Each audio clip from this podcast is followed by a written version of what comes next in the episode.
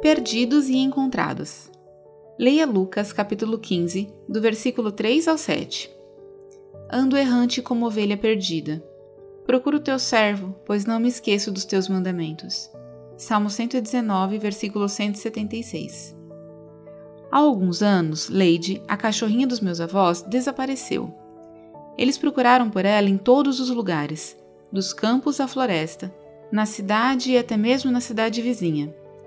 Uma semana depois, Lady ainda estava desaparecida. Quase perdemos as esperanças. Meu pai saiu para uma busca final no campo. Depois de cerca de uma hora, ele voltou. Quando abriu a porta da frente, Lady apareceu e correu direto para meus avós.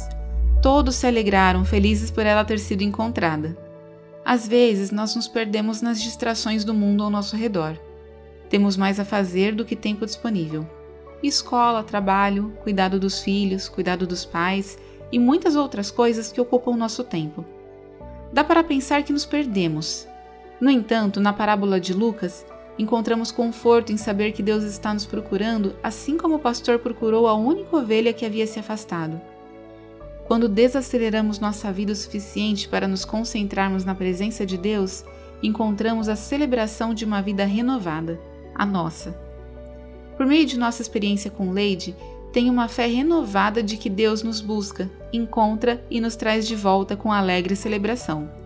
Assim como fizemos com Lady, assim como o pastor faz com as ovelhas. Oração. Deus amoroso, quando nos sentimos perdidos e atormentados, lembra-nos de que tu estás sempre perto, pronto para nos guiar de volta para casa e para ti. Em nome de Jesus. Amém. Pensamento para o dia. Não importa o quanto eu me sinta perdida, Deus me encontrará. Oremos pelas equipes de busca e salvamento. Josie McChesney, Missouri, Estados Unidos.